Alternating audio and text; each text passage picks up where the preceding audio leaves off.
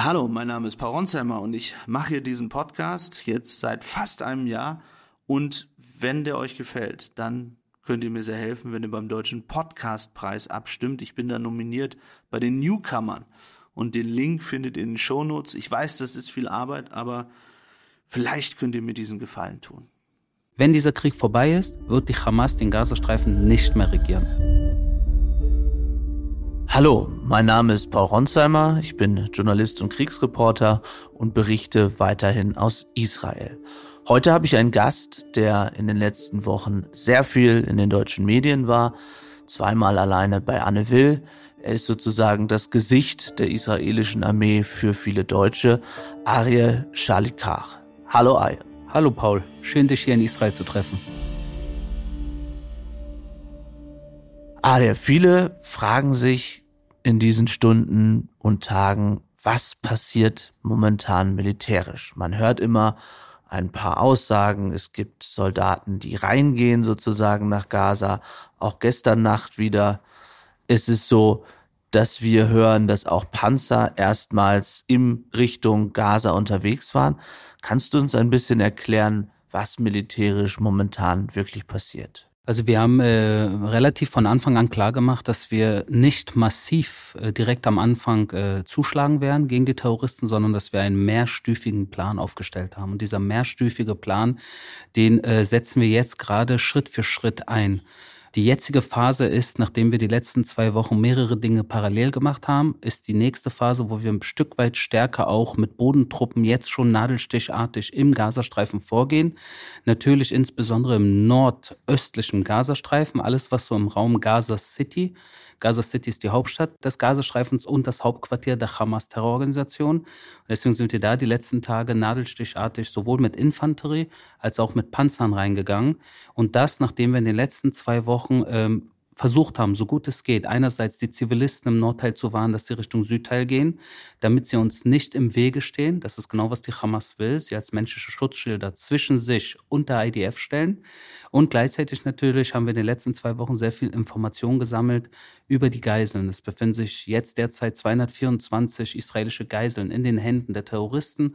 Äh, wenn wir zu stark vorgegangen wären, hätten wir eventuell sowohl die Zivilbevölkerung in Gaza als auch die israelischen Geiseln gefährdet. Es gibt ja durchaus Diskussionen über diesen Kurs. Das höre ich auch aus der israelischen Regierung, dass es äh, Leute gibt, die sagen, wir hätten diese Bodenoffensive schon intensiver starten müssen. Aber lass uns erst einmal dabei bleiben, wie solche nadelstichartigen äh, Dinge, so nennst du es, wie das abläuft. Also wir sehen als Journalisten ja auch das Militär an der Grenze. Wir sehen dort ähm, unzählige Panzer, Artillerie, wir sehen sehr, sehr viele Soldaten. Wie läuft dann so ein Einsatz ab, wenn ihr entscheidet, ihr geht Richtung Gaza? Was genau macht ihr da? Und wie kann es sein, dass ihr dort ohne Verluste zurückkommt? Ja, also garantiert ist natürlich nichts. Äh, man nimmt als Militär in Kauf, dass man auch Verluste verkraften muss. Aber man kann jetzt in dieser Zeit, sobald man noch nicht in einer anderen Phase ist, wo man stärker auftritt, on the ground, wie man so sagt, äh, kann man bestimmte Dinge ebnen. Und klar ist, dass die Hamas in den letzten Jahren, besonders im letzten Jahr, wo sie sich relativ ruhig verhalten hat und wenn aus dem Gazastreifen gestänkert wurde, sage ich jetzt mal, oder geschossen wurde, dann war das in der Regel der islamische Dschihad. Der Eindruck äh, von der Hamas war, dass sie nicht interessiert sind an Konfrontation, sondern dass die kleinere Terrororganisation, der islamische Dschihad, schießt und äh, der, der unartige Terrorist ist. Der artige Terrorist, äh, so wie wir dachten, äh, so sieht es zumindest derzeit aus, Hamas hat derzeit äh, ruhig und äh, äh, sicher sich für diesen Tag, für den 7. Oktober vorbereitet.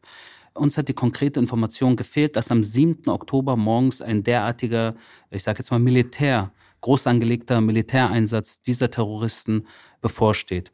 Und was sie natürlich gemacht haben, ist unter anderem insbesondere den nordöstlichen Teil, alles was so um Gaza City Richtung Israel ist, haben sie natürlich mit Minen, mit Tunneln, mit allen möglichen aufgebaut, äh, damit, falls im Falle, wenn bei dieser Aktion vom 7. Oktober, davon gingen sie natürlich aus, sie uns in den Gazastreifen reinziehen, dass sie uns äh, abfangen, abfangen auf ihren Wegen, äh, in Gruben, Tunneln, Höhlen, Heckenschützen, Scharfschützen und so weiter und so fort, Wir wissen das natürlich, weil genauso wie Sie Informationen über uns gesammelt haben, haben wir Informationen über Sie gesammelt, sowohl vor dem 7.10.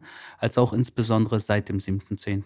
Was ist das genaue Ziel dieser Militäraktion, wenn ihr jetzt dort reingeht? Und wenn ihr sagt, ihr geht dort mit Panzern rein und mit Infanterie bereits rein, welche Ziele verfolgt ihr da genau? Also wie läuft es ab? Geht man da nachts rein? Mit wie vielen Leuten geht man da rein? Was passiert da genau? Also zum einen, äh, wie als ob man die Musik auftritt, wenn man von 0 auf 100, sind wir irgendwo jetzt in der Mitte. Wir haben, äh, vor zwei Wochen waren wir bei 10, dann sind wir irgendwann bei 30, bei 50 angekommen, wir sind noch lange nicht bei 100.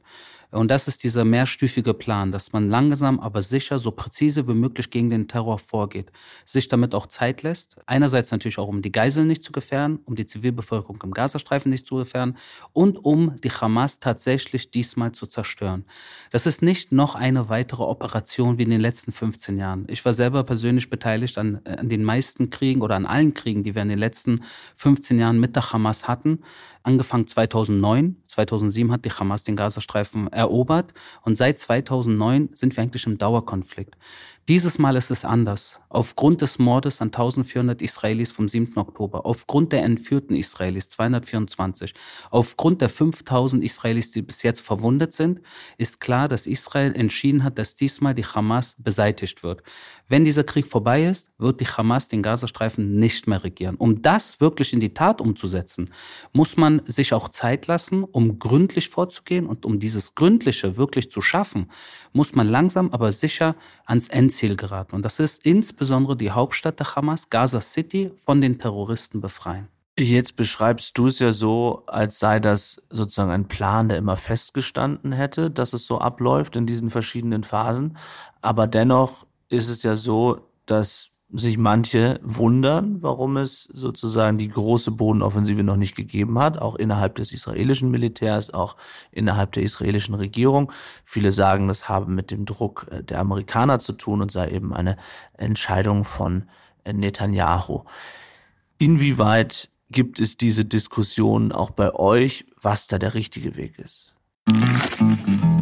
Na, schon die Steuererklärung gemacht? Wir vom Handelsblatt haben in einem Steuerspezial analysiert, worauf das Finanzamt bei der Steuer 2023 genauer guckt. In unserem PDF-Ratgeber finden Sie die wichtigsten 16 Neuerungen, Einstiegstipps für Elster und vier Wege, wie Sie das Maximum herausholen. Sichern Sie sich also jetzt das digitale Handelsblatt vier Wochen für nur ein Euro unter handelsblatt.com slash mehrwissen. Also zum einen, ja, wir haben unsere Pläne natürlich mit äh, Verbündeten, insbesondere den Amerikanern, angepasst, weil wir natürlich auch mit Blick auf Gaza äh, nicht nur mit Gaza beschäftigt sind, sondern auch seit dem 7. Oktober auch von der Hisbollah aus dem Libanon äh, beschossen werden und das täglich.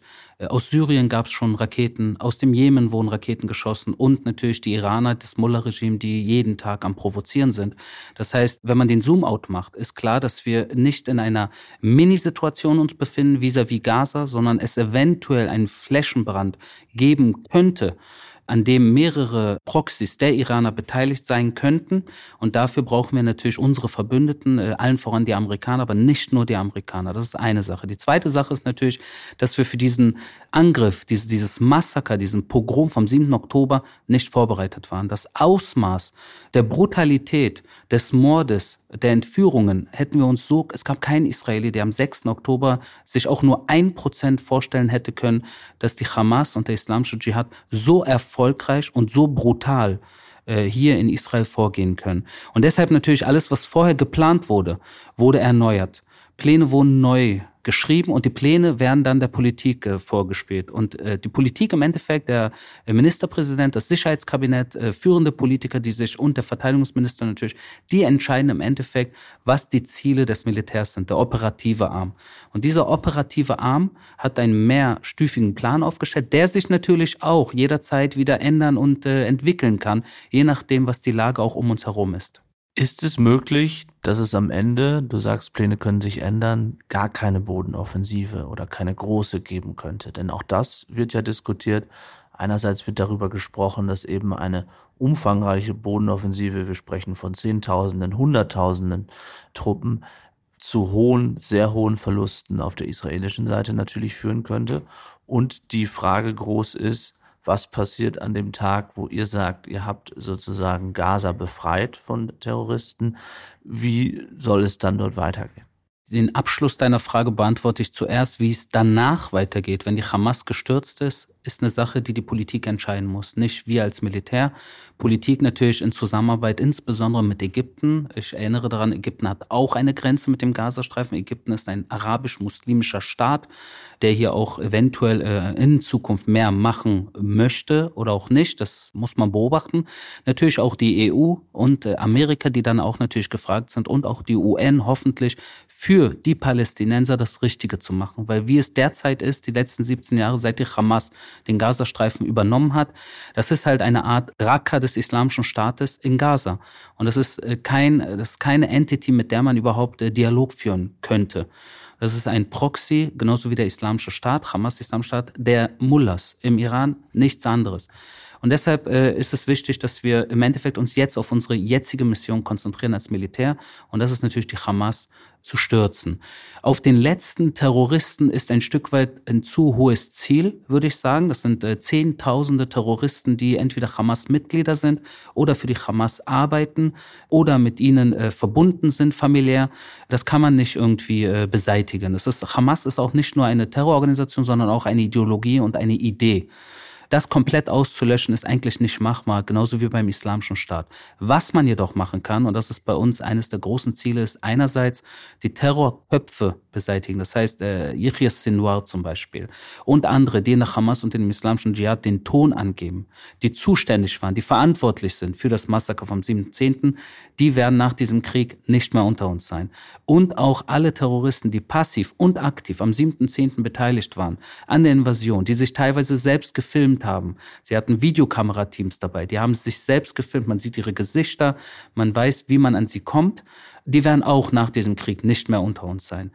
Die Frage ist natürlich, wenn wir erstmal stärker oder nicht stärker im nördlichen Gazastreifen reingehen, was dann der nächste Schritt sein wird, den ich jetzt hier natürlich nicht besprechen kann. Was ich jedoch glaube ganz fest ist, dass es keinen Weg zurück gibt, auf Boden stärker reinzugehen, weil man aus der Luft es reicht halt nicht, um genau an diese Terroristen zu kommen, die natürlich äh, mit voller Absicht sich unter Hochhäusern in Tunneln äh, befinden, unter Krankenhäusern in Tunnel befinden, unter Moscheen. Um von dort sie rauszubekommen, könnte man einerseits entweder aus der Luft angreifen, das würde natürlich sehr viele zivile Opfer mitbringen und das wollen wir nicht, oder man muss sich langsam aber sicher vorarbeiten und sie an den Ohren herbeiziehen, herausziehen.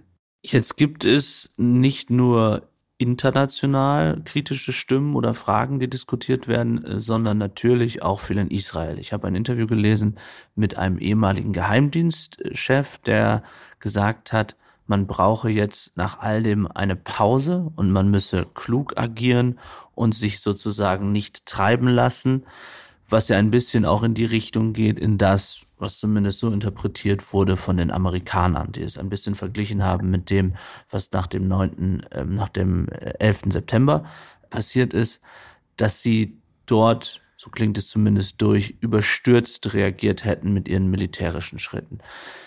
Wie schätzt du diese Stimmen ein in der jetzigen Debatte? Also zuerst einmal ist der Vergleich zwischen Amerika oder zum Beispiel der Terror am Breitscheidplatz in Berlin oder andere Situationen, wo die Amerikaner oder Deutschen meinetwegen in Mali oder in Afghanistan unterwegs waren, am Hindukusch, das ist kein guter Vergleich, weil wir hier in Israel, ich sage jetzt mal, fünf Meter von unserer eigenen Haustür kämpfen. Wir kämpfen hier tatsächlich, die Soldaten und Soldaten, die hier kämpfen, die kämpfen für ihre Familien an der eigenen Heimatfront. Und das ist die Zukunft unserer eigenen Kinder hier die wir verteidigen, nicht irgendwo in Afrika oder in Asien, sondern hier vor der eigenen Haustür. Das heißt, äh, das zu vergleichen ist schwierig. Und ich glaube nicht, dass der Zuhörer wirklich nachvollziehen kann, diejenigen, die Israel nicht kennen und die Situation hier, die Sicherheitslage, wie sich der Otto-Normalverbraucher Israeli wirklich hier fühlt, umzingelt von Terroristen, die, wie wir gesehen haben, am 7.10. wirklich Durst nach Blut haben. Das ist eine ganz, ganz äh, schwierige Sache. Deshalb sind Vergleiche an sich äh, schwierig. Aber du hattest noch eine Frage gestellt, die mir jetzt, äh, wo ich den Faden verloren habe. Es ging um die Aussagen des äh, ehemaligen Geheimdienstchefs, äh, der gesagt hat, man müsse erst einmal eine Pause machen, eine Pause zum Nachdenken und man sollte sozusagen nicht militärisch überstürzt reagieren und auch auf die Konsequenzen einer Bodenoffensive hingewiesen hat.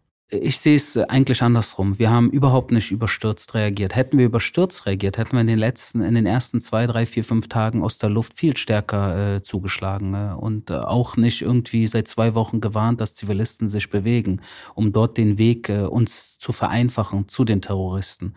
Ich sehe es nicht als überstürzt. Ich glaube, es wäre auch ein Fehler, jetzt hier groß Pausen einzulegen. Solange die Geiseln in, der, in den Händen der Terroristen sind, könnte ich nicht nachvollziehen, warum man eine Pause machen sollte. Weil jeder Tag, der vorübergeht, wo wir wissen, dass mindestens 224 Familien ihre Liebsten nicht bei sich haben, in irgendwelchen Tunneln misshandelt werden, wir reden hier über sehr viele junge Frauen.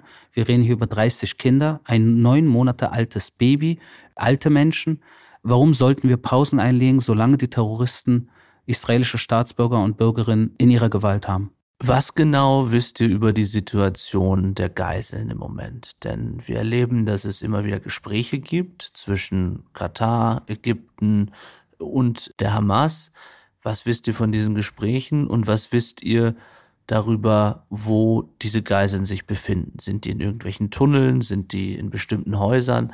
Habt ihr Erkenntnisse darüber, wie es den Geiseln wirklich geht? Wir haben Erkenntnisse, die ich nicht teilen kann, äh, weil man immer davon ausgehen muss, dass der Feind mithört. Was ich jedoch sagen kann, dass es mehrere parallel laufende Kanäle gibt, um die Geiseln zu befreien. Es gibt einen diplomatischen Kanal, der natürlich von Anfang an, wie du selber angesprochen hast, über Katar, Ägypten, Amerikaner, EU, UN, alle möglichen äh, Kanäle, wo man äh, tatsächlich versucht, äh, etwas herbeizubringen. Es gibt aber auch den militärischen Kanal und dafür sind wir zuständig, falls der diplomatische nicht funktionieren sollte.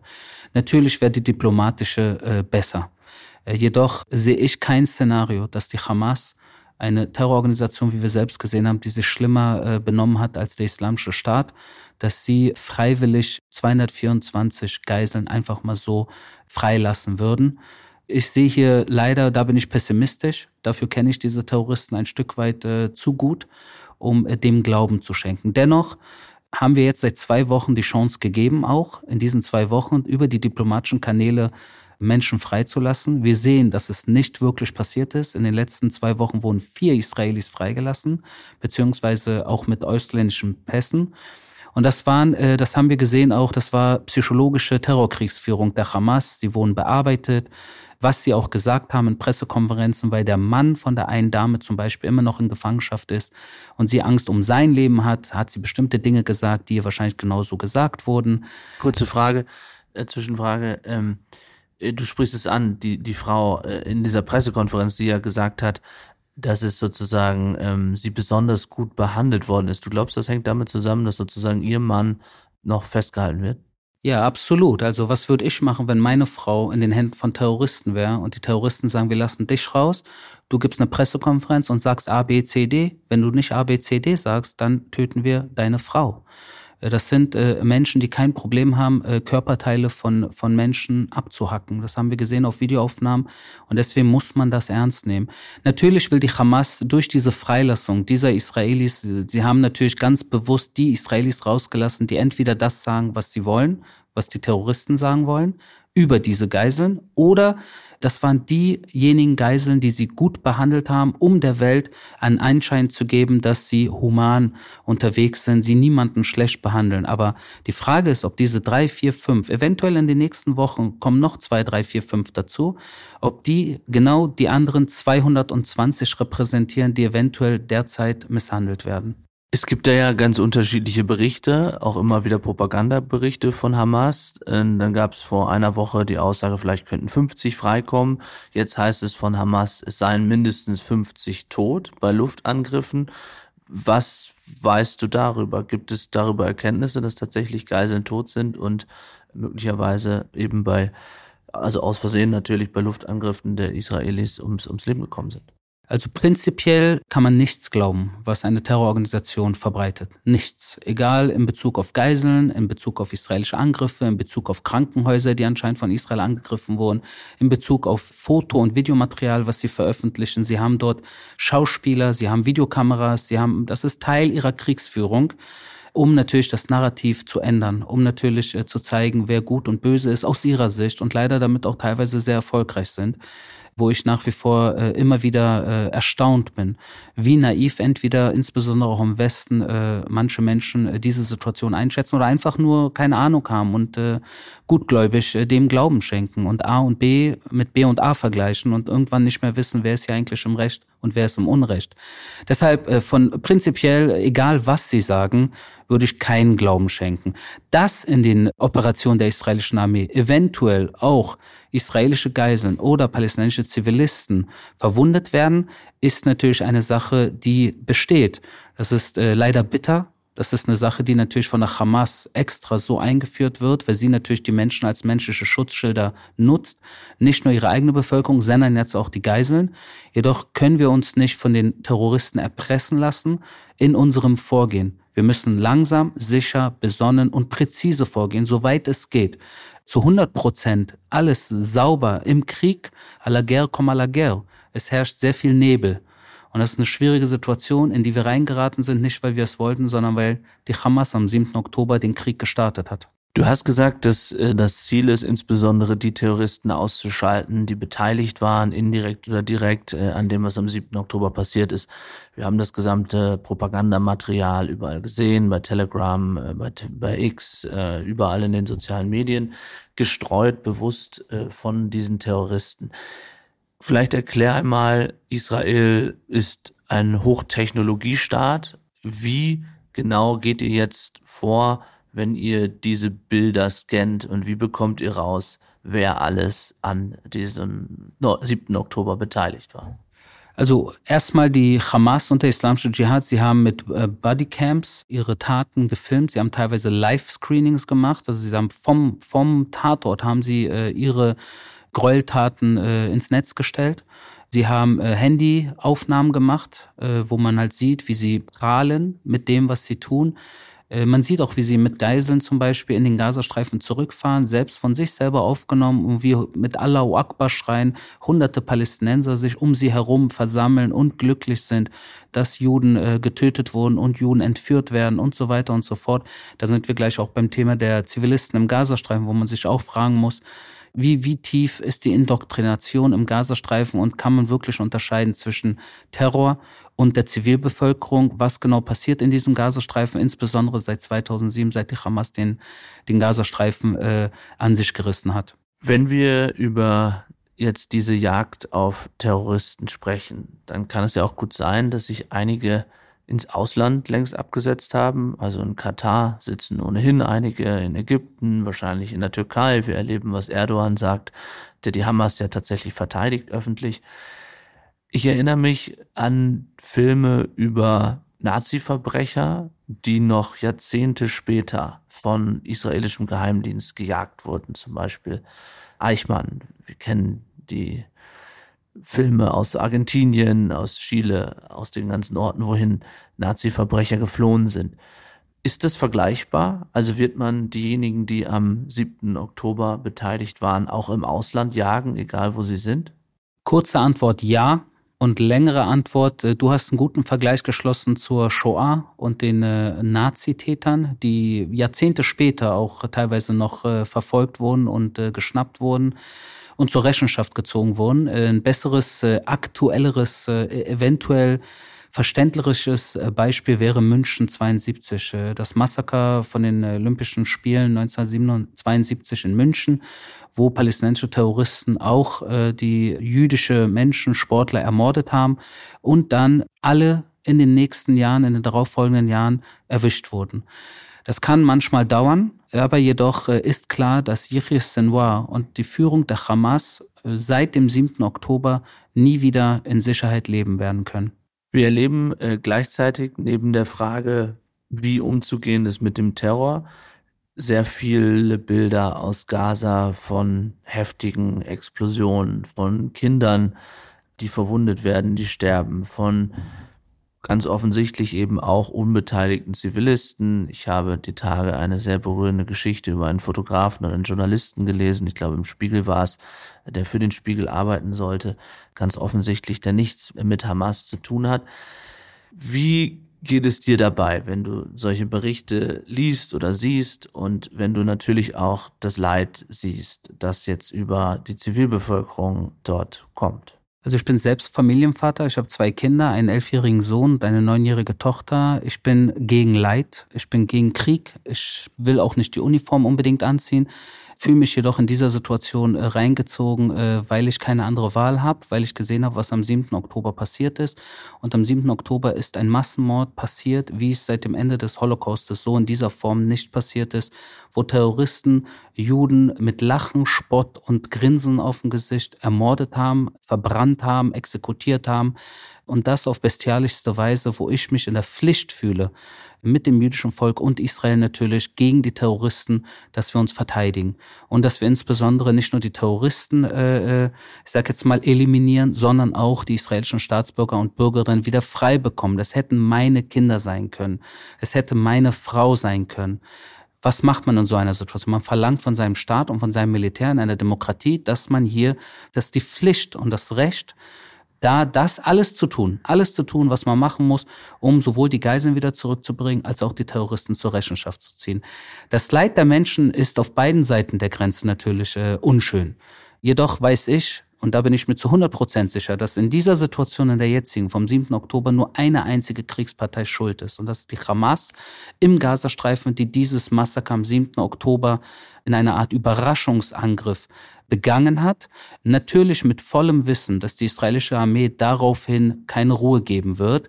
Und sie natürlich deshalb auch zuständig sind für die eigene Zivilbevölkerung, die sie teilweise nicht evakuieren will, weil sie sie als menschliche Schutzschilder missbraucht. Problem bei dieser ganzen Sache ist, dass auf israelischer Seite wir alles daran setzen, unsere Menschen zu evakuieren aus den Kriegszonen. Zum Beispiel, wir haben jetzt in den letzten zweieinhalb Wochen ungefähr 250.000 Israelis evakuiert proaktiv, äh, die nicht mehr an der Südgrenze oder im Norden äh, vis-à-vis -vis Libanon leben, sondern jetzt irgendwo im Zentrum sind.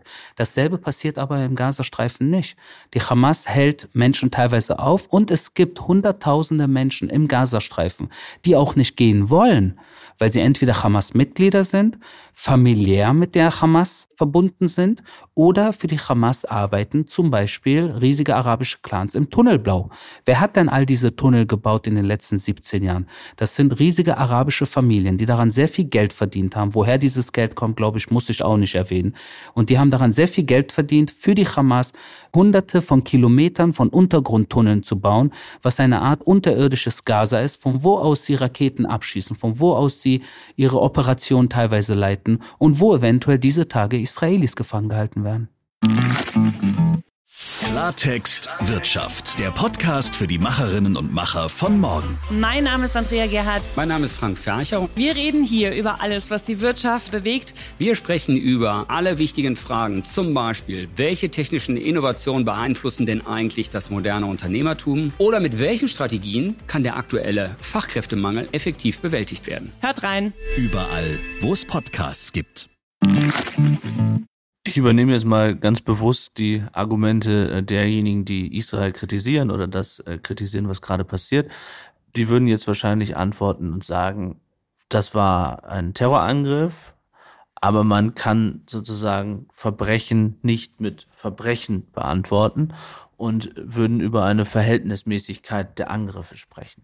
Ja, und darauf habe ich eine ganz klare Antwort. Wenn man Verhältnismäßigkeit will, dann würde ich sagen, dann gibt es zwei Optionen. Entweder wir tun das, was wir jetzt gerade machen, und das ist, dass wir seit zwei Wochen die Zivilbevölkerung auffordern, aufrufen über die sozialen Medien, über Flyers, hunderttausende Flyers, die wir auf Arabisch über den Gazastreifen von Drohnen runtergeschickt haben, über äh, Medien, dass die Arabisch und über Anrufe der 504 Einheit, Anrufe bei Familien auf Arabisch, wo die israelische Armee angerufen hat und gesagt hat, bitte jetzt bewegt euch, ihr habt Zeit, es gibt eine Straße, Salah el-Din, vom Norden zum Süden, ihr könnt euch in Sicherheit bringen in Al-Massawi. Dass wir das seit zwei Wochen tun, das hat die Hamas vor ihrem Massaker nicht eine Minute vorher gemacht. Seit zwei Wochen rufen wir die Zivilbevölkerung auf, sich äh, in Sicherheit zu bringen. Die Hamas hat am äh, 7. Oktober nicht eine Minute vor ihrem Massaker irgendjemanden gewarnt. Das ist nur mal kurz als Vergleich. Aber wenn wir bei Verhältnismäßigkeit sind, das, was wir jetzt machen, ist die eine Version. Die zweite Version wäre, wir machen, was die Hamas gemacht hat. Und was hat die Hamas gemacht? Sie hat ein Massaker auf einem Musikfestival angerichtet. Sie hat 1400 Menschen, darunter Kinder, Babys und Frauen, kaltblütig ermordet. Sollen wir genau dasselbe machen? Und das auch an einem höheren jüdischen Feiertag haben sie es gemacht. Das heißt, das würde, wenn wir verhältnismäßig vorgehen würden, würde das bedeuten, wir warten jetzt auf den nächsten Ramadan. Am nächsten Ramadan an einem Wochenende, morgens um sieben rennen dann rein, äh, auf welchen Wegen auch immer, in den Gazastreifen, ja, wenn wir bei Verhältnismäßigkeit sind. Und dann ermorden wir einfach mal so überraschend, ohne Vorwarnung, 1400 Palästinenser, darunter Kinder, Frauen, äh, misshandeln, vergewaltigen und entführen 224 Palästinenserinnen und Palästinenser nach Israel, weil wir das wollen, weil wir wollen verhältnismäßig, wir wollen fair sein. Wir suchen jetzt auch das nächste Musikfestival im Gazastreifen und entführen dann von dort und vergewaltigen Frauen von dort. Wäre das verhältnismäßig? Dennoch ist es ja so, dass wir eben jeden Tag erleben, dass Menschen sterben in Gaza, dass es äh, kaum noch ja, humanitäre Güter gibt, so wird zumindest beschrieben dort. Wir reden dort über Benzin, zum Beispiel für Krankenhäuser. Ihr habt dann äh, gezeigt, dass die Hamas in bestimmten Bunkern sehr wohl sehr viel Benzin noch hätte. Aber die Kritik nimmt ja zu, sowohl von den UN, wir erleben das in Europa, dass es immer größer werdende Kritik gibt und die Forderung sogar zu sagen, es bräuchte jetzt einen Waffenstillstand. Wie geht ihr damit um, dass ja offenbar auch der internationale Druck immer größer wird? Und damit meine ich eben nicht nur die arabischen Staaten, ähm, wo das, glaube ich, ziemlich klar war von Anfang an, aber auch überraschenderweise, finde ich zumindest, ähm, bei einigen europäischen Staaten und selbst aus den USA kommen ja bestimmte Warnungen. Also solange wir uns äh, ganz klar ans internationale Recht halten, und das tun wir in, unserer, in unserem militärischen Vorgehen, solange wir die Zivilbevölkerung außen vor lassen und sie warnen, und das tun wir jeden Tag, und das ist bekannt, es gibt alle möglichen Wege, die wir einsetzen, und das wurde auch publik gemacht, äh, da gibt es keine Zweifel dran, äh, und solange natürlich auch klar ist, dass israelische Geiseln 224 sich nach wie vor in den Händen der Terroristen befinden und die Mörder und Vergewaltiger nach wie vor nicht zur Rechenschaft gezogen sind, solange das der Fall ist, kann Kritik kommen, weil im Endeffekt es unsere Pflicht und unser Recht ist, dagegen vorzugehen, gegen dieses Massaker vom 7. Oktober. Diejenigen, die Kritik üben, zum Beispiel in Sachen, was du angesprochen hast, Benzin, Treibstoff, das ist wirklich verlogen, weil warum sollten wir in Israel der anderen Kriegspartei auch noch Benzin liefern, weil das Benzin würde nicht nur an die Zivilbevölkerung, sondern würde abgezweigt werden von den Terroristen, die dieses Benzin nutzen, um in ihren Untergrundtunneln, wie gesagt, hunderte von Kilometern überhaupt äh, Licht- und äh, Ventilationssysteme führen zu können, um dort atmen zu können in ihren Tunneln. Teil, Teile dieser Tunnel gehen 40 Meter in die Tiefe. Wenn du da keinen Strom hast und keinen Betrieb hast von Ventilation, kannst du da drin weder sehen noch atmen dass sie vor dem 7. Oktober ungefähr eine Million Liter an Treibstoff zur Seite ge gebunkert haben. Eigentlich müsste die Welt der Hamas sagen, wir brauchen von außen keinen Treibstoff, weil die Hamas, die regierende Partei, wenn ihr so wollt, im Gazastreifen seit 2007, sie haben Treibstoff, sie haben Benzin. Sie sollen es ihren eigenen Krankenhäusern und ihren eigenen Leuten zur Verfügung stellen. Sie tun es jedoch nicht. Stattdessen kommt man zu Israel und sagt, warum lässt Israel nichts rein, wobei wir uns im Krieg befinden. Also es ist so komplett absurd was hier passiert in Sachen der Wahrnehmung. Und deshalb ist so ein Gespräch auch wichtig, um über diese Dinge zu reden. Es geht auch nicht nur um Treibstoff. Ich höre in letzter Zeit, dass wir anscheinend auch kein Wasser reinlassen, was natürlich eine komplette Lüge ist. Das ist eine Lüge, so wie man damals gesagt hat, äh, Juden würden äh, Christenkinder ermorden, um ihr Blut zu trinken oder damit irgendwas zu backen. Das sind so diese typischen Juden, äh, Lügen gegen Juden, die in der Welt sich sehr schnell rumsprechen und man anfängt daran zu glauben. Es herrscht im südlichen Gazastreifen Gazastreifen keine humanitäre Katastrophe. Es gibt dort UNICEF, UNRWA, es gibt Medizin, die reingelassen wird. Es gibt dort äh, sichere Ecken, wie ich gesagt habe vorhin schon, wo keine Angriffe stattfinden. Es gibt Nahrung und es gibt Wasser. Wenn du über sichere Ecken sprichst, es gab ja die Aufforderung der Evakuierung Richtung Norden, äh, Süden, Entschuldigung, und viele Flüchtlinge sind dann ja auch in diese Richtung äh, gegangen und dennoch gab es auch dort dann Luftangriffe. Wie ist das zu erklären? Ja, ganz einfach, weil der Gazastreifen ist nicht eine Stadt, sondern es ist ein Streifen, wo es mehrere Gebiete und Städte gibt. Ich versuche jetzt das, sagen wir, wir reden über Berlin als Beispiel. Du hast Berlin und Berlin hat 30 Bezirke. Wenn du sagst, ihr könnt euch jetzt in Sicherheit bringen im nördlichen Teil Berlins, und zwar im Wedding, heißt es nicht, dass Reinickendorf auch eine sichere Zone ist. Weil wenn von Reinickendorf Raketen auf Israel geschossen werden, dann ist Reinickendorf auch ein Ort, wo die israelische Armee reagieren wird drauf. Genau dasselbe muss man sich im Gazastreifen vorstellen. Es gibt im südlichen Gazastreifen zwei größere Städte, Khan Yunis und Rafir. Um diese zwei größeren Städte gibt es Ortschaften, sehr viele Ortschaften. Eine dieser Ortschaften ist westlich von Khan Yunis und dort ist eine Safe Zone eingerichtet. In dieser Safe Zone können Menschen jetzt leben, zumindest zum Teil, äh, weil jetzt halt Krieg ist, dort in Sicherheit sein. Wenn der Krieg vorbei ist, können sie wieder zurück wohin auch immer, wohin sie wollen. Aber jetzt derzeit sind sie dort in Sicherheit. In Khan Yunis oder in Rafir, in diesen Städten, von wo aus, aus urbanen, aus äh, dicht besiedeltem Gebiet, nach wie vor, auch jetzt, heute, gestern, vorgestern, Raketen auf Israel abgeschossen werden, da wird das israelische Militär darauf antworten. Wie erklärst du dir, dass so viele Menschen auch immer noch in Gazastadt selbst sind? Liegt es daran, darüber wurde ja auch viel berichtet, dass die Hamas sie abhält? Oder gibt es Menschen, die, Zivilisten meine ich jetzt, die dort auch bleiben wollen? Also wer nach zwei Wochen Krieg, intensiven Beschuss auch aus der Luft in den letzten Tagen immer mehr, insbesondere im nördlichen Teil, immer noch dort in der Kriegszone bleibt, nach zwei Wochen muss man sich fragen, was sind das für Menschen? Warum bleiben die dort, wo die Hamas ihr Hauptquartier hat? Und das sind 200, äh, 300.000 Menschen, die sich weigern, es Richtung Süden zu gehen. Gut möglich, dass es da einige gibt, ältere Menschen, die nicht können, das kann sein, aber ein Großteil der Menschen dort sind eben keine älteren Menschen, weil ein Großteil der Bevölkerung im Gazastreifen ist unter 18 Jahren alt, ungefähr die Hälfte. Und wenn man jetzt kurz guckt, in den letzten 17 Jahren, seit die Hamas dort den Hammer in die Hand genommen hat, das heißt, die Hälfte des Gazastreifens kennt nichts anderes außer die Hamas.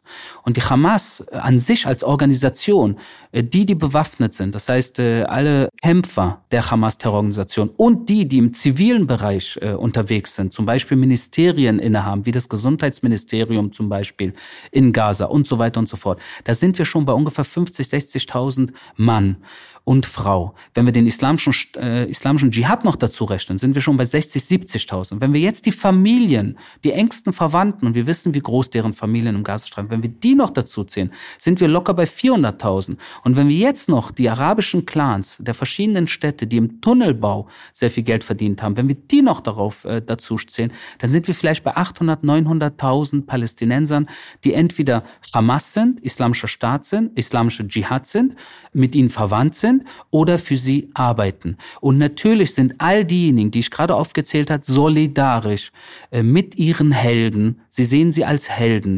Äh, die Aktion vom 7. Oktober ist bei ihnen ein großes Heldentum. Sie haben kein Problem damit, auch ihr Leben zu verlieren. Sie wollen auch teilweise als Märtyrer in die Geschichte gehen. Während ich zum Beispiel will, dass meine Kinder in Sicherheit aufwachsen und ohne Krieg und ohne Heldentum, ist bei ihnen die Logik genau auf den Kopf gestellt. Und zwar, wenn Vater in diesem Dschihad sein Leben verliert, geht er als Held in die Geschichte ein und seine Kinder werden, äh, werden dafür Geld bekommen, sie werden als Helden groß werden, sie werden mit Stolz groß werden und sie haben große Ehre und so weiter und so fort. Und wenn Kinder als menschliche Schutzschilder missbraucht werden von den Eltern und ihr Leben verlieren, dann wird das genauso als Heldentum gesehen bei denen. Und so stehen wir hier, das ist so, als wenn ein Englischsprachiger mit einem Deutschsprachigen versucht, ein Gespräch zu führen und man sich oft nicht versteht, weil man sich nicht versteht, weil die Logik eine andere ist, wie man das Leben und den Tod wahrnimmt. Also zum Abschluss erst einmal die Frage, was glaubst du, wie lange wirst du Uniform tragen? Also wie lange wird dieser Krieg dauern? Und wann erwartest du die nächste Phase? Also ich spreche dann von noch mehr Bodentruppen, die kommen könnten. Reden wir da über die nächsten Wochen oder die nächsten Monate? Was ist da deine Einschätzung? Also zum einen äh, bin ich äh, komplett darauf vorbereitet, die nächsten Wochen und wenn es sein muss, sogar Monate in Uniform zu bleiben, solange israelische Staatsbürger und Bürgerinnen in irgendwelchen äh, Tunneln gefangen gehalten werden von Terroristen. Wie gesagt, ich habe vorhin kurz erwähnt, das hätte meine Frau sein können. Das hätten meine Kinder sein können. Das sind, ich kenne sehr viele, die über indirekten Weg verwandt oder befreundet sind mit einigen Menschen, die ermordet wurden oder sich jetzt derzeit in Gefangenschaft der Terroristen befinden. Ich fühle mich verpflichtet diesen Menschen gegenüber. Ich hätte hätte einer von ihnen sein können. Und das ist das Mindeste, was ich in dieser Situation tun kann. Deshalb, ich habe Ausdauer.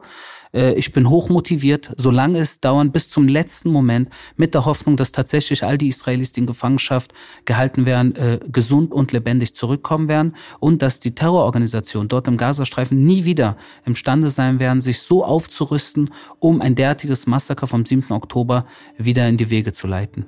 Herzlichen Dank, Aye, für die Zeit. Ich möchte in dem Zusammenhang noch einmal ausdrücklich empfehlen, deinem Podcast äh, zu folgen. Erklär uns ganz kurz, wo ist er zu finden, wie heißt er und wie oft gibt es da Updates? Also ich habe jetzt äh, vor ungefähr einer Woche einen neuen Podcast begonnen wegen dem Krieg, weil ich gemerkt habe, dass äh, der direkte Weg zum Zuhörer ist besser als äh, über bestimmte andere Kanäle, wo man oft abgeschnitten wird. Und der Podcast nennt sich Arias Sharos Shalikars äh, Nahost Pulverfass. Ich, äh, ich äh, spreche da einmal pro Tag rauf und man kann diesen Podcast auf allen Plattformen, wo es Podcasts zu hören gibt, hören. Apple, Google, Spotify und so weiter und so fort. Super, also kann ich nur empfehlen, folgt auch diesem Podcast, folgt ähm, auch uns weiterhin und ich kann nur sagen, wir werden auch weiterhin die nächsten Tage, Wochen aus Israel berichten. Vielen Dank fürs Zuhören und vielen, vielen Dank für die Zeit. Danke, Paul. Danke fürs Zuhören. Es würde uns sehr freuen, wenn ihr den Podcast abonniert, eine Bewertung dalasst und natürlich die Glocke aktiviert, damit ihr jedes Mal benachrichtigt werdet, wenn es eine neue Folge gibt. Redaktion Philipp Pietow und Antonia Heyer. Aufnahmen aus aller Welt Vadim Moisenko und Georgos Mutafis. Produktion Serda Dennis.